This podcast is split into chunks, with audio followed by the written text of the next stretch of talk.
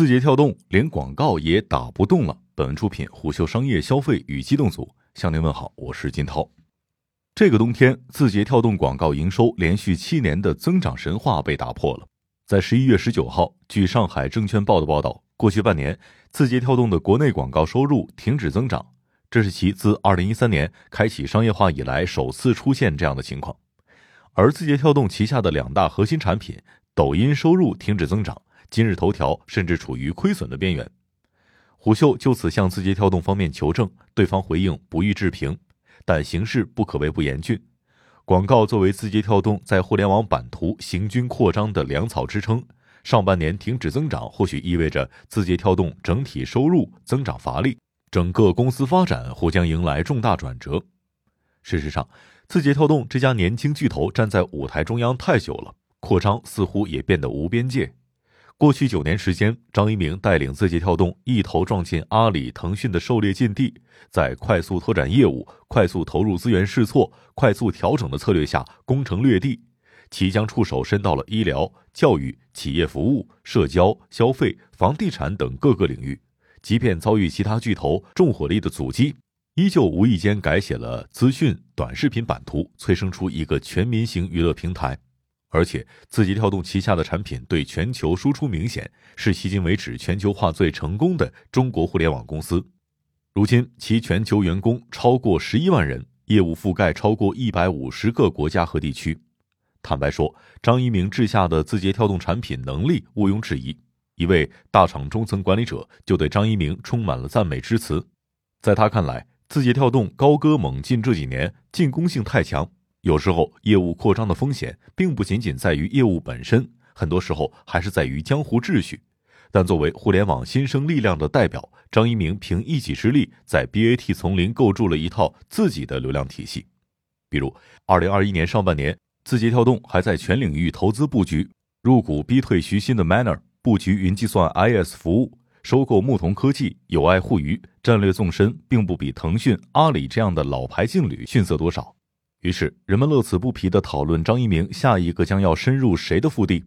天然认为这家公司的广告营收也是一个持续走高的增长神话。过去很长一段时间，字节跳动的商业化速度也确实做到了。按照字节跳动 CEO 梁汝波年终披露的公司2020年财务情况和最新业务数据，字节跳动2020年收入达2366亿元。作为一家仅创立九年的公司，字节这个营收增速足以让人啧舌。虽然两千三百六十六亿收入对比阿里五千零九十七亿和腾讯四千八百二十一亿这样的老家伙比尚有差距，但快手、微博、B 站、知乎这些互联网新贵，二零二零年加一块儿也不及人家的一半。而且，二零二零年阿里、腾讯的营业总收入同比增长率分别为百分之四十一和百分之二十八，而字节跳动是同比增长百分之一百一十一，恐怖如斯。彭博社此前报道当中，二零二零年字节跳动广告占实际收入的百分之七十七。如果将广告收入为主的都算作是广义媒体的话，能做到这个规模仅此一家。然而，广告市场蛋糕有限，整个中国广告市场总体规模也就大几千亿元的盘子。数据显示，二零一九年广告市场总体规模八千六百七十四点二八亿元。如果去掉户外、央视、电视台等，互联网大约占一半。不管是百度、腾讯等老牌劲旅，还是字节跳动、快手、B 站这些新贵，亦或是多如牛毛的小团体，大家抢来抢去，不过是在内卷。字节跳动广告营收不可能无限增长下去。如此来看，字节跳动国内广告收入停止增长也就能够理解了。况且，短视频赛道变现，目前无外乎广告和电商两大渠道，广告收入乏力，资源和重心自然会向着电商业务偏移。而以抖音、快手为代表的短视频平台掀起的直播带货浪潮，确实搅动着传统电商的神经，正在加速重构电商江湖的势力版图。所以，抖音在今年四月电商大会上强调商品品质、强化品牌自播，就是试图用公域流量养电商，试图做直播电商领域的天猫。抖音直播的重心也明显从明星带货向品牌商家转移。为吸引更多的优质商家入驻，抖音开启品牌号百大增长计划。为增加品牌商家曝光机会，抖音提高了品牌专场次数。除此之外，还有抖音奇妙好物节、商家沟通会等等活动。说到底，抖音还是想从电商流量盘子最大的阿里那里抢蛋糕，而且还是天猫的品牌蛋糕。不过，抖音直播电商的货币化效率明显比信息流广告低，商家在资源倾斜上要考虑投入产出比。淘宝、快手电商的成交流量来自于关注页私域流量，达人和商家拥有流量控制权，头部流量效应明显。而抖音去中心化的内容分发机制会导致直播只能从公域流量去促成交易。即使品类头部也需要运营去采买流量，平台拥有流量的控制权。一位接近字节的人士向上海证券报记者透露，早在今年春节时，抖音做的那一波投放就没能取得理想的效果。今年以来，抖音等相关业务增长明显放缓，便已经是一个公开的秘密。主要是短视频目前国内用户数量的天花板已经在这儿了，依靠强营销打造起来的抖音，肯定存在边际效益递减。基于此，有媒体注意到，快手低调的将今年销售总额目标做了下调，并且不再刻意强调二零二一年总额目标。毕竟，相比销售总额，日活的渗透率、客单价、活跃购买用户数才是整个生态机体细如血管的泵血单位。梁汝波接棒张一鸣以后，旗帜下的字节跳动明显进入了休整期，无论公司架构调整，还是业务推进节奏，甚至商业化速度，都开始慢了下来。拿字节跳动非常倚重的游戏业务来说，公开报道当中，字节跳动二零一七年下半年开始撒网，通过自建联运团队，压住小游戏 CP 自研行军路线，循序渐进，步步为营。今年二月份最新报道，字节跳动麾下游戏业务的势力版图已经扩大至十多个工作室、四大发行平台和二十九家公司。然而，二零二一年下半年以来，游戏行业监管及未成年人保护成为了悬在整个行业头上的达摩克里斯之剑。一位业内人士对虎嗅表示：“从近两年字节跳动在游戏领域折腾的动静来看，其实类离自研还有很大的差距。字节跳动尚不具备改写国内游戏格局的实力。”